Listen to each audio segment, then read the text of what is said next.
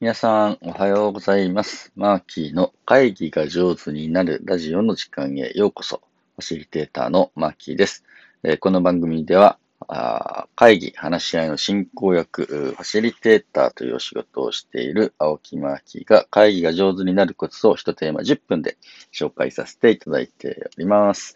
3月16日火曜日の朝です。皆様、いかがお過ごしですか？火曜日です。今日僕は徳島にちょっとね、出張してきて、えー大事な会議の進行役、まあ、珍しくリアル会議ですね、の進行をさせていただきます。この場所がね、結構すごく良くて、えーワーク101っていうね、あのーまあ、徳島の中でもね、神山町っていうのは、うん、いろんな意味であの面白い人がたくさん集まってきているところで、えーその街の中にあるね、古い建物とか古民家とか、今は使ってない JA さんの支所とかね、そういったものリノベーションがすごい進んでいるところです。で、今回、えー使わせていただける会場も、JA の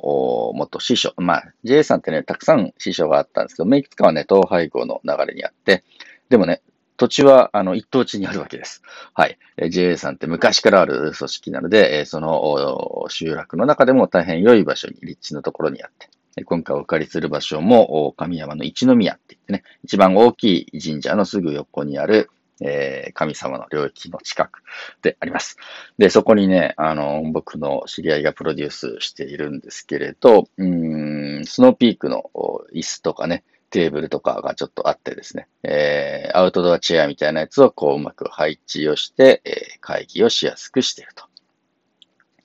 いうスペースを今日はお借りします。まあ、いいスペースでお仕事できるのってね、本当にありがたいなと思って今日も頑張りたいと思います。よろしくお願いします。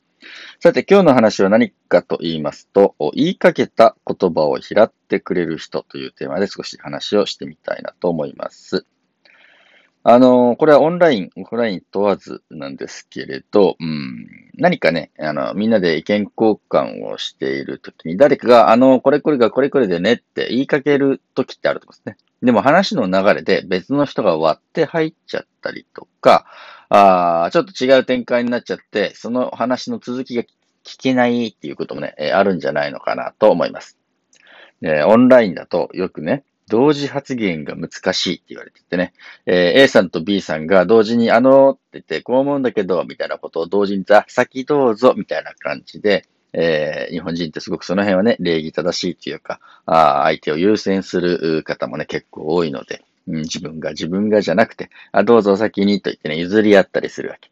で、じゃあ先に A さんが話しましたと言って、その話題は結構面白くてね、A さんの提案が良くてわーわーっと盛り上がっていく。で、一区切りついたところで誰かが、あ、そういえばさっき B さん言いかけてたねっていう風にしてね、戻してくれる人がね、時々います。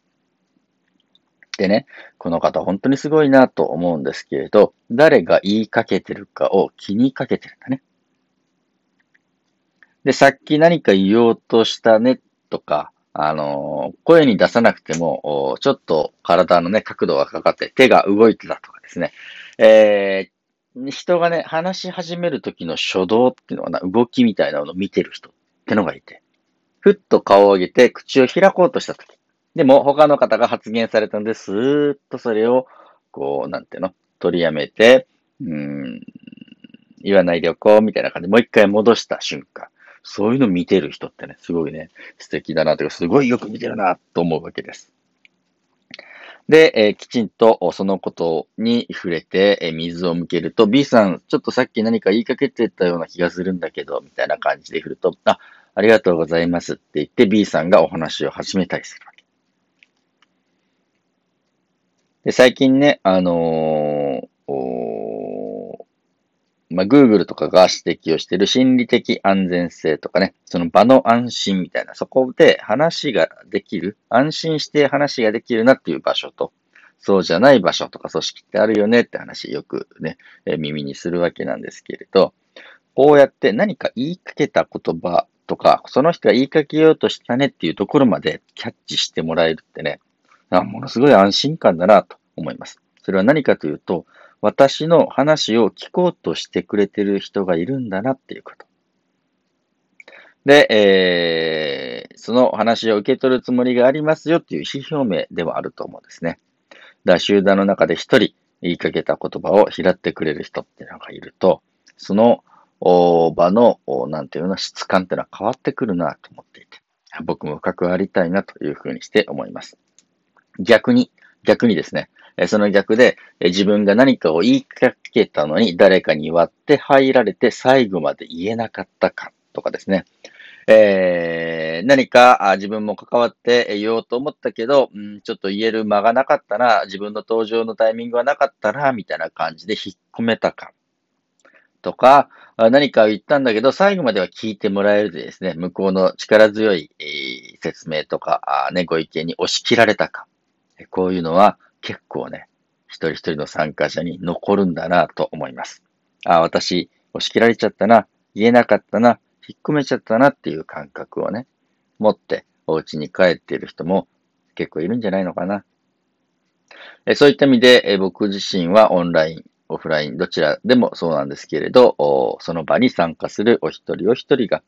言いかけた言葉であろうとしても、あ、ちょっとちゃんと続きまで言える、最後まで言える、そしてそれをきちんとね、受け取ってもらえる、そんな場作りをしたいなというふうにして思います。ファシリテーターっていうと、その場を仕切る人、ね、その場の、ね、場を取り仕切る人みたいな感じで捉える人もいるんですけれど、もうちょっとね、うん、ニュアンス的にはね、柔らかくて優しくて、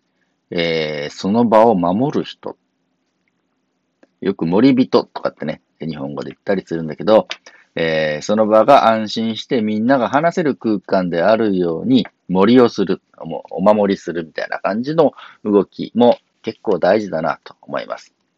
もちろんね、いろんなファシリテーションの手法や道具やツールをね、知っていて、それを使いこなせるみたいな、なんか強さみたいなのも大事なんだけれど、同時に言いかけた一言をきちんと受け取りに行く優しさ